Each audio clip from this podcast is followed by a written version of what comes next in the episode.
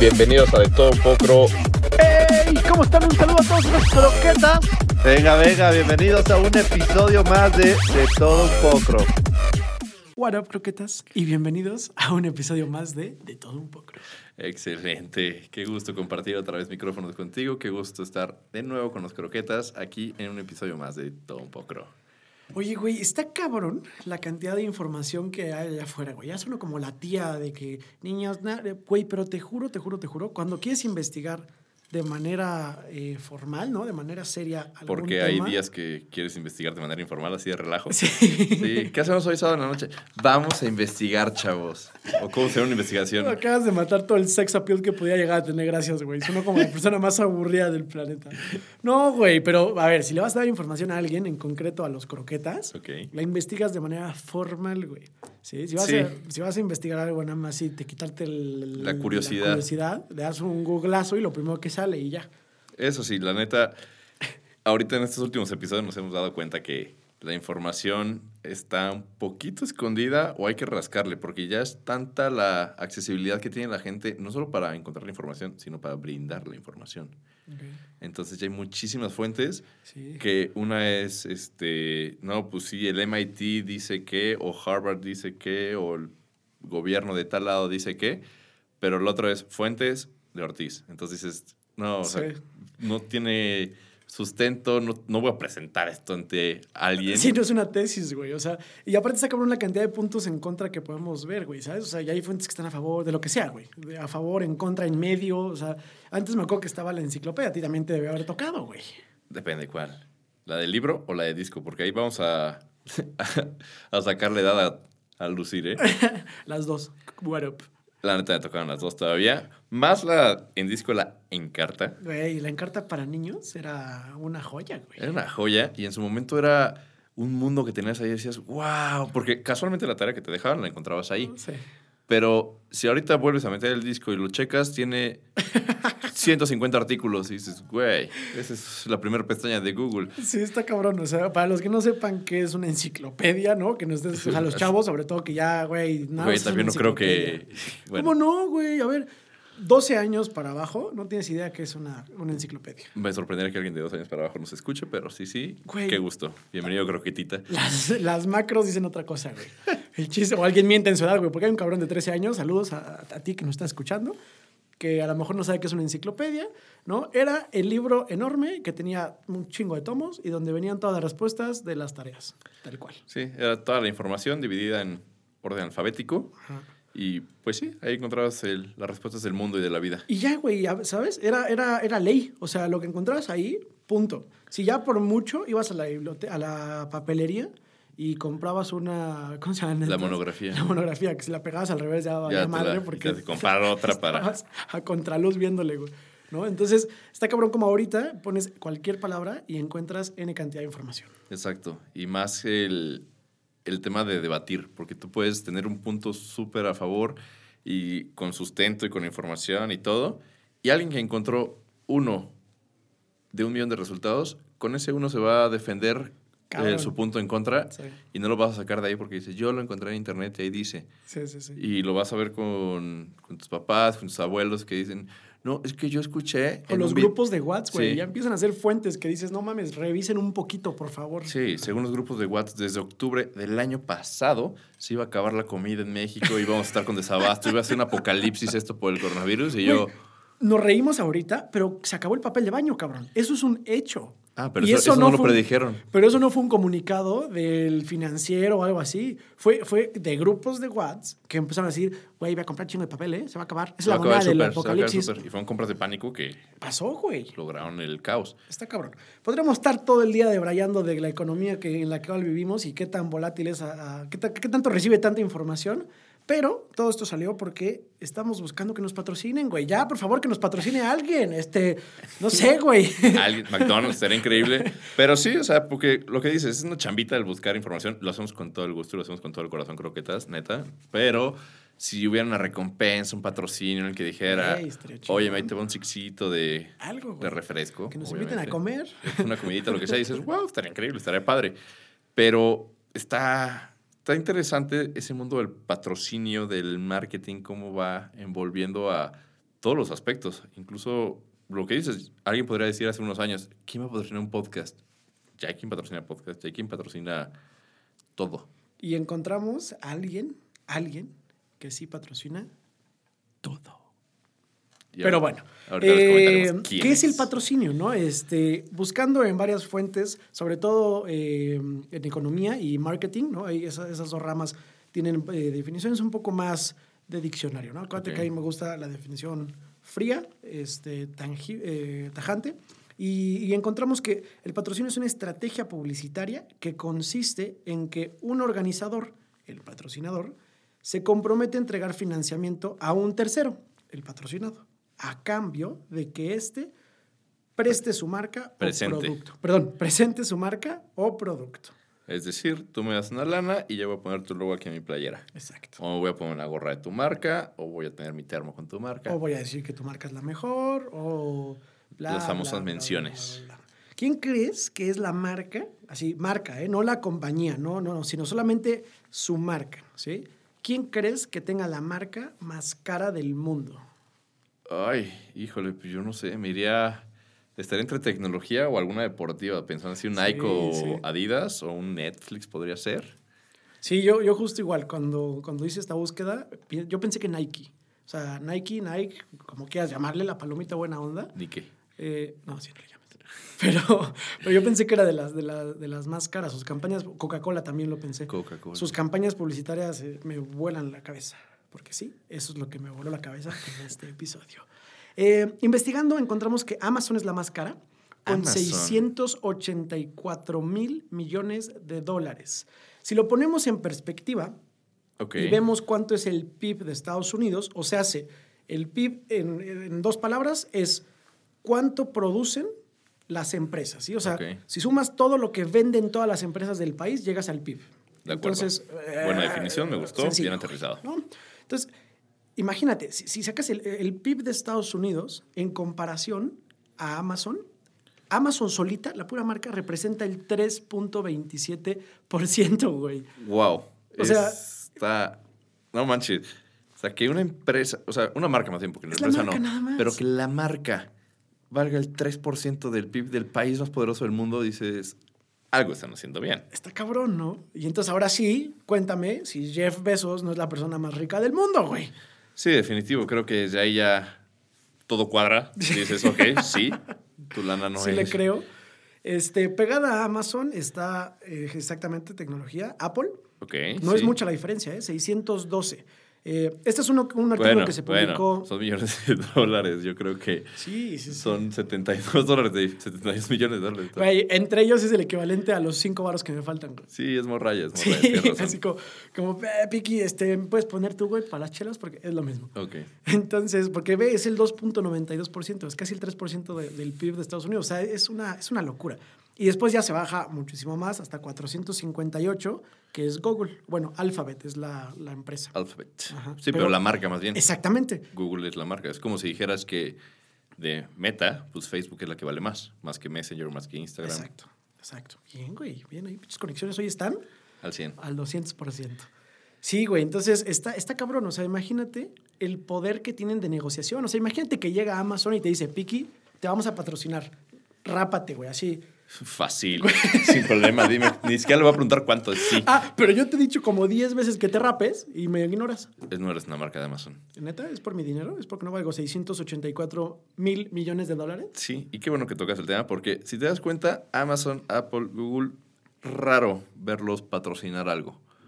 Tienen sus este, convenios, tienen su casa productora, por ejemplo, Amazon Prime y así, pero que ellos patrocinen así como tal, no los ves tan marcados así en, Sí, sí, nunca he en, visto... en playeras, en estadios. Equipos de fútbol, este, spots publicitarios de, de metidos en una marca, ¿no? Tienen sus comerciales impresionantes, sobre todo Apple, que te hacen sentir Sí, que flotas. único y Pero, como dices, o sea, que patrocinen algo, nunca los he visto en Sí. eventos, este... no tienen Nada. Sí, igual estarán algunos, pero no tienen tanta necesidad. A diferencia, por ejemplo, que ahí traemos cuatro ejemplos curiosos, yo los llamaría, o incluso cagados, de cómo funcionan los patrocinios. En el 2002, 2004, por ahí más o menos que salió la primera de Spider-Man, ahorita que estamos en aras de saber si está el Spider-Verse o no, Pero cuando Sí va estaba... a estar. to- ¿Tú, tú, tú qué crees? ¿Va a estar Tobey Maguire o no va a estar Tobey Maguire? No, va a estar Tobey Maguire. ¿Qué te pasa? Es el tiempo de Tom Holland, vamos a respetarlo. Pero bueno, en su época Tobey Maguire, cuando estaba en su prime, Ajá. lo que hicieron fue que Columbia Pictures contactó nada más y nada menos que a mi Atleti de toda la vida, al. Atlético de Madrid. Y su tercer uniforme era la playera y traía, era como si fuera el traje de Spider-Man, aquí así, y decía Spider-Man 2. Ah, ¿es en serio? O sea, Sí. te iba a decir, se vestían de Spider-Man Sí, todos. literal. No Entonces su tercer uniforme era aquí, decía Spider-Man 2 y era así la telaraña. No mames. Entonces, está cagado que dices, híjole, o sea, ¿cómo? O sea, fue una manera novedosa de promocionar una película, pero también el equipo sí haber dicho, manches, ya pasó la película y yo sigo con este trapo, ¿qué onda? Cámbiamelo. Estamos hablando de 2002 más o menos. 2002, 2004, O sea, no había YouTube. No ya, había- ya estaba empezando, pero sí. o sea, Bueno, el auge de YouTube Sí, no estaba, pero no pues. había, o sea, te digo, fue una estrategia novedosa de, de publicidad. Yo, la que investigué que me dio muchísima risa fue la de el Mazatlán FC. El Morelia Morado, ¿ok? Sí. No sé, güey, yo, te- yo te- yo confío en ti. Me podrías decir que son los panzas moradas de Nuevo Mazatlán y te creo, güey. Ya sé. Pero, este, me dio mucha risa. Bueno, no risa, pero me llamó la atención que los patrocinara a Eternus Funerales, güey. Wow. O sea, una funeraria dijo, ¿sabes qué chingue su madre? Yo quiero saber que todos sepan que yo soy el mejor enterrando muertitos. wow. Vamos a patrocinar un equipo de fútbol, güey. O sea, ¿Por qué no? Que sepan. güey, yo nunca he escuchado a alguien así que diga como, "Mm, ¿dónde enterramos a la abuela? ¿Qué dicen esa playera del güey de ahí? Sí. Es- ah, funerarias. Ah, sí. A ver, búscalos. Sí está interesante. No sé si... No, de hecho, Güey, pocos o sea, funerarios son los que veo que se publicitan, pero buena, buen enfoque, ¿eh? Me gustó. También, también eh, lo patrocinó Banda El Recodo. Pero bueno, eso, pues por hacer nombre y. Sí, no, y va de la mano ahí con poco la identidad Ahí con medio- el fútbol, güey. No, no con el fútbol, pero con la identidad medio buchona del Sí. equipo. Y, y, pues también Mazatlán acá Mazatlán. de banda y todo. Sí, Entonces, sí, eso lo puedes entender. Buen nicho. Interesante saber que, por ejemplo, en Grecia, cuando fue su crisis, que se fueron a la bancarrota y los salvó la Unión Europea y todo el show, pues todo el mundo la sufrieron, restauranteros, turismo, todo, y, el, y fútbol. Y hubo un equipo de fútbol griego llamado el Boukefala, el Boukefala, que estaba tan desesperado de patrocinios que dijo, ah, sí, llegó esa solicitud de patrocinio. Sí, sí, sí, Simón, ponla. Era un burdel. No mames. Y no quedó otra más que aceptarlo porque era la lana que necesitaban y los Oye, patrocinios. a ver, y si la playera de Spider-Man era el uniforme de Spider-Man, ¿qué playeras les dieron a estos güeyes? Es que no eran playeras. Iban en top, ¿no? Sí. No, no sé qué les habían dado. La neta, no me puse a checar si el patrocinio tenía acá este, la silueta de una dama o algo, pero está ese detalle. ¿Qué haces, güey? Imagínate que tú eres el encargado de, de los patrocinios. Firmas, estás feliz, güey, llegas corriendo así con tu contrato. ¡Eh, director, director! ¡Ya firmamos! Ya llegó el PDF con la imagen que tenemos que poner en las playeras. Y te le quedas viendo de, Y sale Rubí, güey, en la portada. pobre vato, yo creo que sí. Si fue accidente, yo creo que sí lo corrieron, le llamaron la atención fuerte. Yo creo que sí. Y si no, yo creo que el director fue de, pues ya ni modo, ponla. es lo que hay. Y por último, está también, eh, siguiendo esta línea burdelesca, Ok. eh, Burdelesca. la, la serie Tendencias A, de mercado con Gerardo Sordo. la serie A, torneo de primera división de Italia, donde está la Juventus, el Milan, la Roma, todos estos equipos de primer nivel, fue una... un- le llamó la atención a cierta empresa, porque los equipos de ahí pues, no tienen ninguna necesidad de buscar patrocinios tan raros. Están desesperados. Sí, pero eh, esta empresa, junto con otra, ya habían entrado al mundo de los gamers, del e-game. Ok. Entonces dijeron, vamos a entrar también con la serie A. Pero pues no tuvieron suerte, pero echaron acá el anzuelo, dijeron, vamos a ver quién quiere. Esta empresa era nada más y nada menos que Pornhub. ¿Cómo crees? Lanzaron el anzuelo, dijeron, estoy dispuesto a patrocinar un equipo de fútbol de la serie A. No manches. ¿Quién quiere? Y es una lana, güey. y es una sea, lana la que ofrecieron, ¿y- pero... ¿Y alguien aceptó? ¿Alguien firmó? Hasta donde vi, no. Fue en el 2012, creo que fue esto que lanzaron su, su oferta. Según yo, nadie la agarró. O sea, pero era para darle lana al equipo, ¿no? No invitar a los jugadores a la Ah, plataforma. no, güey. no, no. a todos les voy a dar una premium. No. No, era para que salieran a Pero la hay de patrocinios a patrocinios. O sea, claro.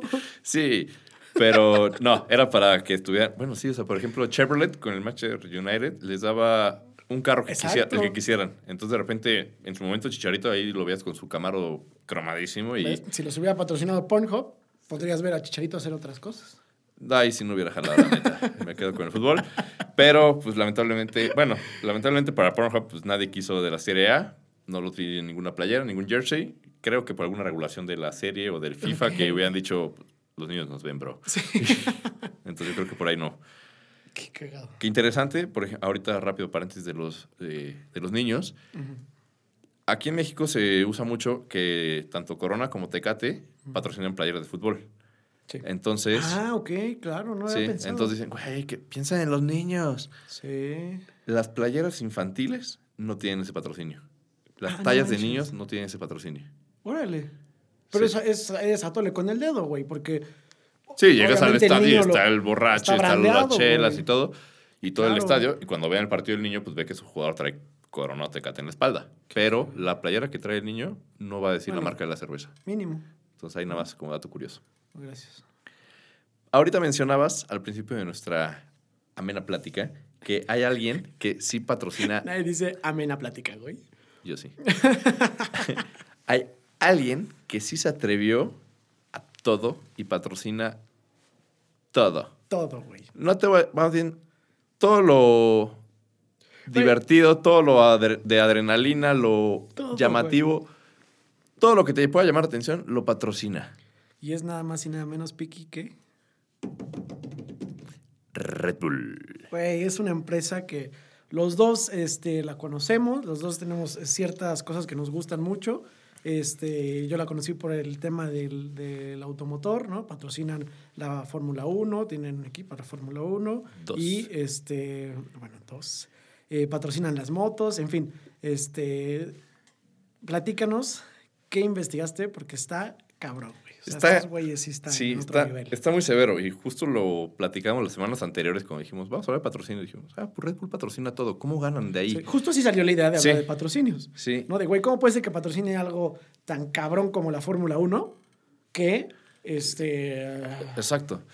Entonces, yo me quedé pensando y dije, bueno, voy a buscar rápida la respuesta de cómo gana la Red Bull patrocinado tanto.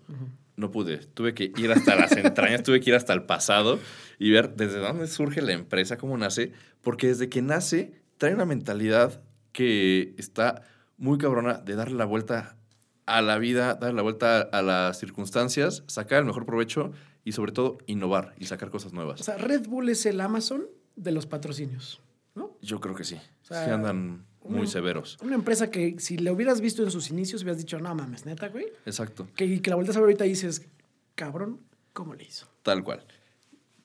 Recap rápido. En 1982, eh, un austriaco estaba de vacaciones y, o ah, no, estaba de viaje de negocios. En Tailandia le dan a probar una bebida que se llama Kriting Deng, que es un que ya trae... Suena como una enfermedad, güey. Sí. Ah, tu papá ya pidió Creighton Dunk. Y eso ya no se quita.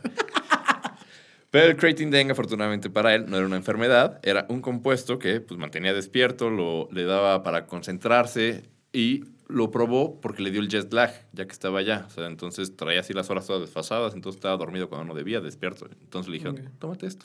Date un llegue. Sí, lo probó y dijo, güey, está de huevos, me lo voy a llevar a Europa.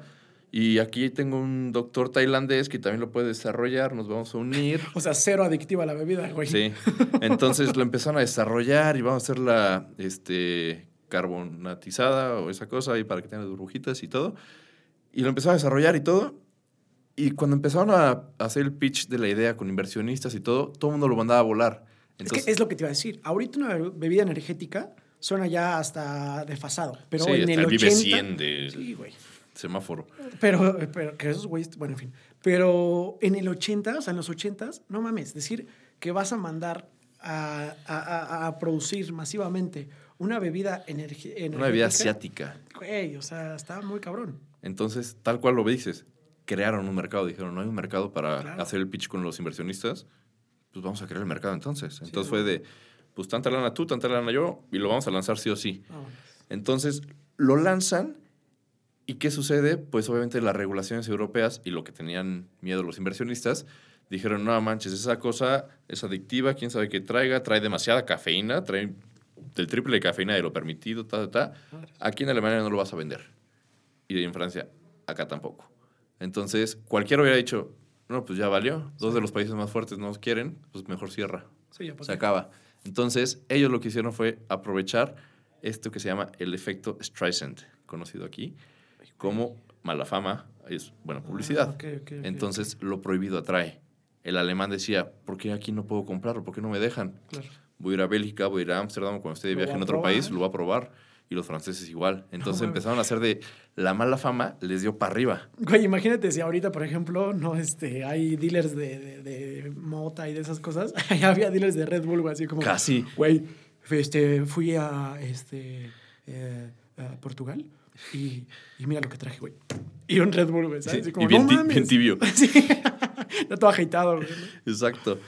Entonces ellos ya perfeccionaron su fórmula, vieron que la mala fama, que igual se iba a vender y todo, y dijeron, órale, va. Ya la producción lo tenemos listo, la fórmula, todo. Vamos a dejar de jugarle a- al cocinero, vamos a dedicarnos a la venta. ¿Y la venta qué va a ser? Pues el marketing. ¿Dónde va a entrar esto? No, pues con los empresarios que están bien cansados. Nel. No, pues con la Ama de casa. ama de casa. Nel. Vamos a buscar la gente que necesita energía. ¿Quién necesita energía? Los chavos. ok. Entonces, o sea, los chavos, los que ya tienen un chingo de energía. sí, hay que darles más todavía. ¿Por qué? Porque los chavos no quieren que se les sacara energía. Entonces, ¿qué hicieron? Sus activaciones en centros nocturnos, en las discos, los antros. Ok. Entonces- una activación en las entres.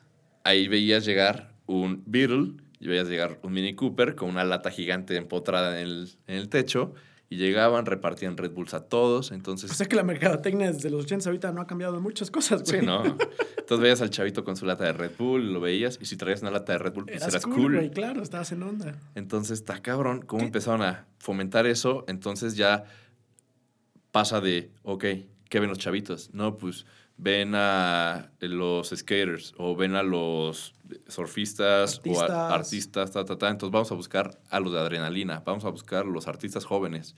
Y empezaron a moverse por ahí bien perro. Oye, a ver, todo esto suena muy, muy chingón, pero ¿cuánto cuesta hacer un Red Bull, güey? O sea, me estás hablando de que agarraron una estrategia completamente nueva, hicieron un producto semi-ilegal para, para jóvenes, o sea, no mames. Sí, Como si rayando. ahorita haces, es como las shishas ahorita, güey, haz de cuenta. que Son están súper legales. Por eso están en esa línea delgada Sí. entre. No, no, no son, no, son para tabaco, ¿eh? Sí, de- tiene todo para que tengan otra cosa, pero las shishas son para tabaco. Exacto. Entonces agarraron todo este, todo este eh, eh, impulso y lo mandaron a los jóvenes. ¿Cuánto costaba hacer un Red Bull? Esto, Exacto. O sea, ¿qué pedo? Y mira, y sigue. O sea, por algo, el, un tercio de sus ganancias están dedicadas al marketing. Hoy. Hoy. Ok. ¿Por Ah, qué? pues, Por el margen que tienen. Cos- producir su lata les cuesta .091 dólares, es decir, 9 centavos. No mames. Y lo venden, ¿Nueve centavos de dólar Sí. hacer una lata de Red Bull? ¿Esos Sí. son precios de hoy? sí. No mames. Ahora, bueno, a lo que investigué, recuerden el paréntesis del principio, croquetas, es la información que pude encontrar. Bueno, a ver, Sí. ok, obviamente eh, Red Bull no te va a compartir porque ni siquiera es una empresa pública. Exacto. O sea, entonces, pero bueno, a ver, estoy hablando de que esto es de 2018 para acá, güey. Sí. O sea, no mames. Y lo venden en 3 dólares y medio la pieza solita o dólar 60 si lo compras el 4 pack, el 8 pack. Wow, no mames. Entonces, toda la ganancia y el margen que tienen lo dedican al marketing.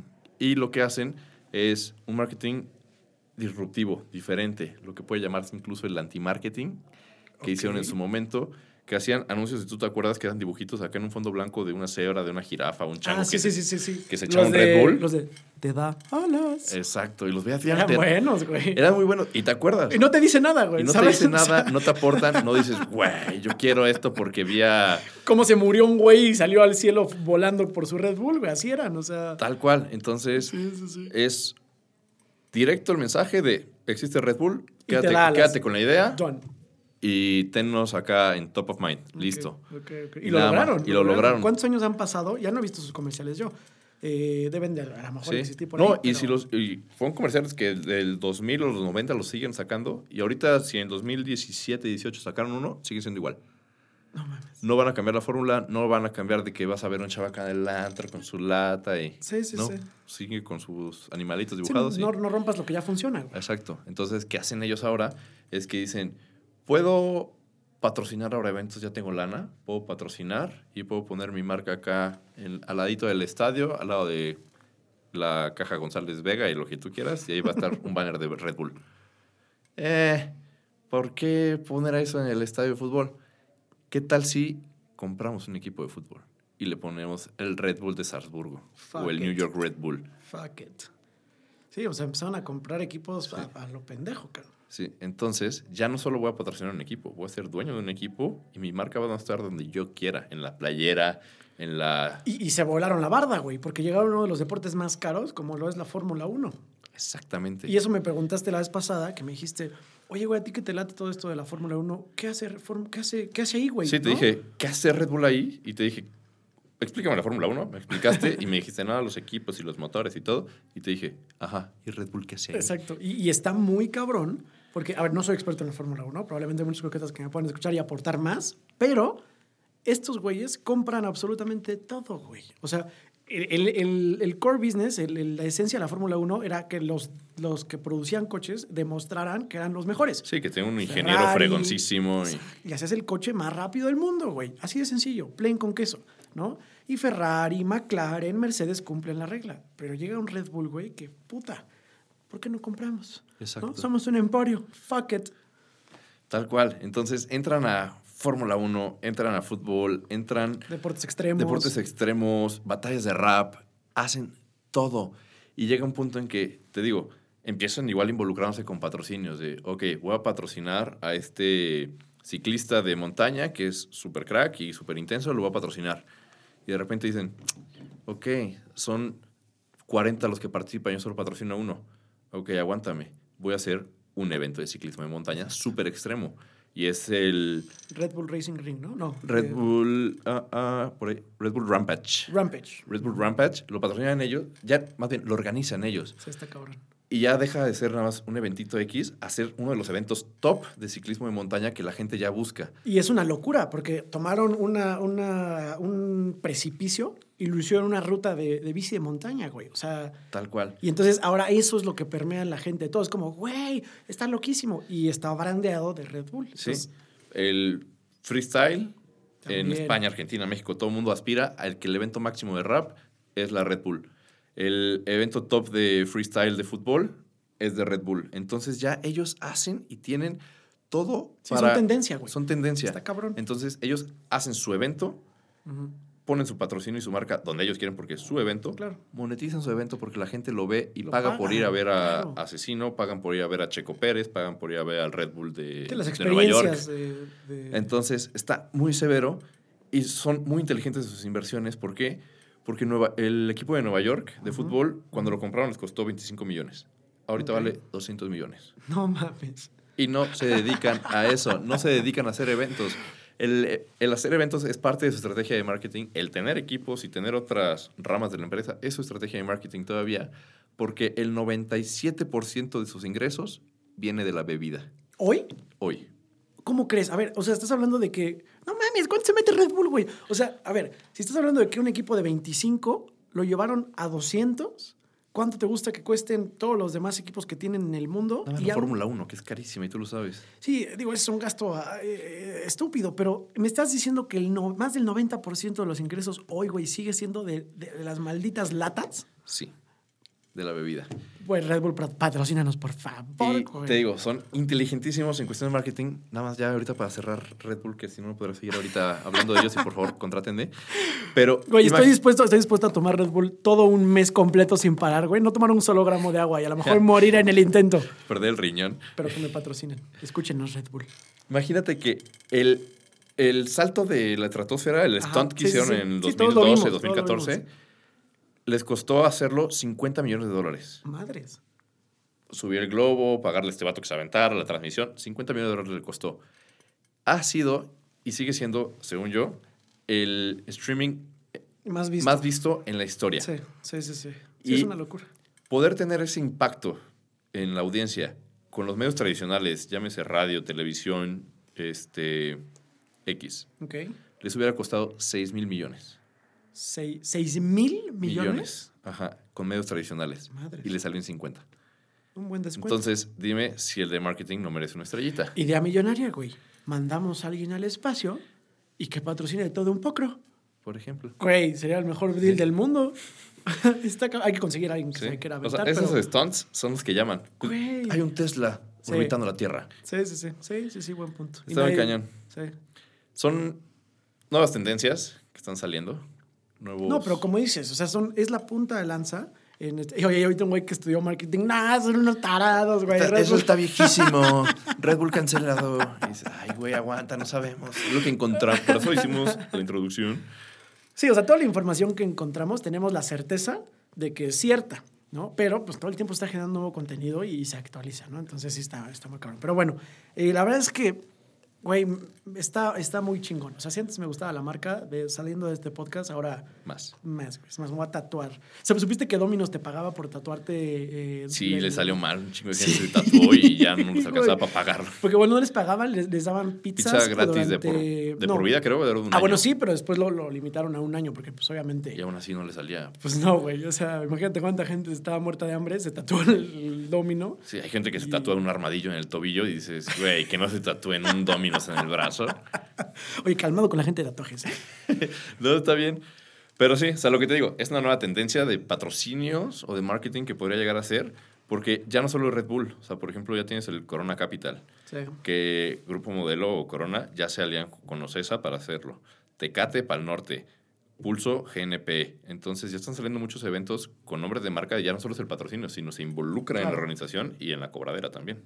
Sí, eso es algo que está, está muy chingón porque tenemos esta nueva tendencia, o, o no, no le quiero llamar nueva, pero esta, esta, Ola. esta, ajá, o sea, esta, este parteaguas, le voy a llamar, que estableció Red Bull, que le dijo, güey, sí puedes organizar un evento para que sea tu patrocinio máximo, ¿no? Entonces, este, muy chingón, la verdad es que la empresa me encanta, güey, sobre todo por las cosas que patrocina. Güey, neta, por favor, Red Bull, ven a México, ven, ven a México y hacer el, el de los carritos, el Soapbox Ah, estaría que armas tu carrito y sí. te avientas. Güey, por favor, güey, no, no mames, eso estaría. Sí, neta, poca todo lo que hacen, neta, tienen lo que tocan es oro. Sí. Y lo hacen increíble porque aparte no escatiman. Es, si vamos a hacer un evento, vamos a aventar la casa por la ventana y vamos a hacer el mejor evento de la categoría. Muy bien. Excelente. Ok, esperemos que alguno de nuestros croquetas sea algo de Red Bull. Que nos manden una latita, un 8-pack o lo que sea, una gorrita, una chamarra de Checo Pérez, estaría increíble. Ay, sí. Neta, o sea, estaría padrísimo, pero bueno, pues algún croqueta que los conozca y avíseles. Si no, pues nada más compártanlo, igual alguno ejecutivo por allá les llega. Like, compartir, ya saben, siempre nos ayuda. Episodio número 12, estamos muy contentos y pues nada, sigan escuchándonos. Saludos. Croquetas que disfruten su semana.